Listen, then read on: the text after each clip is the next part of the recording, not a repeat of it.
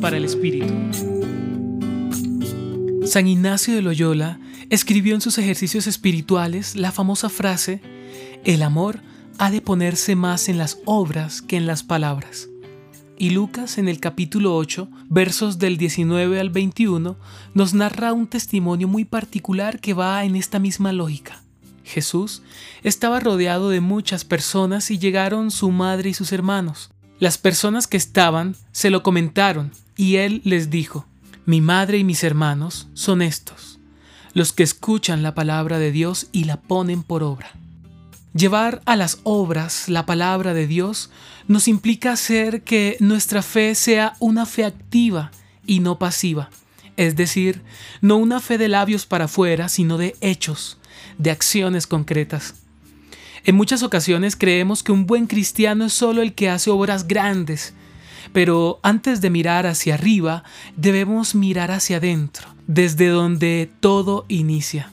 Hacer el bien y el amor al prójimo empezando por el prójimo de casa, el sí mismo, es un acto profundo de fe que nos lleva a poner por obras la palabra de Dios. Ama a tu prójimo como a ti mismo.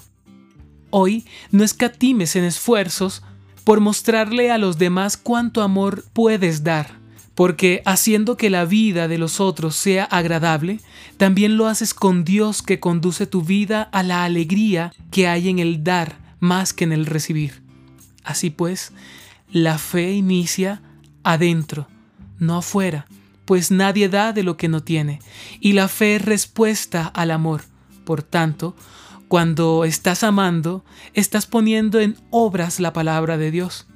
¿Quieres ser de la familia de Jesús? Ama en lo pequeño, que Dios te mostrará su amor a lo grande. Hoy te acompañó Ramiro Salas del Centro Pastoral San Francisco Javier, Pontificia Universidad Javeriana.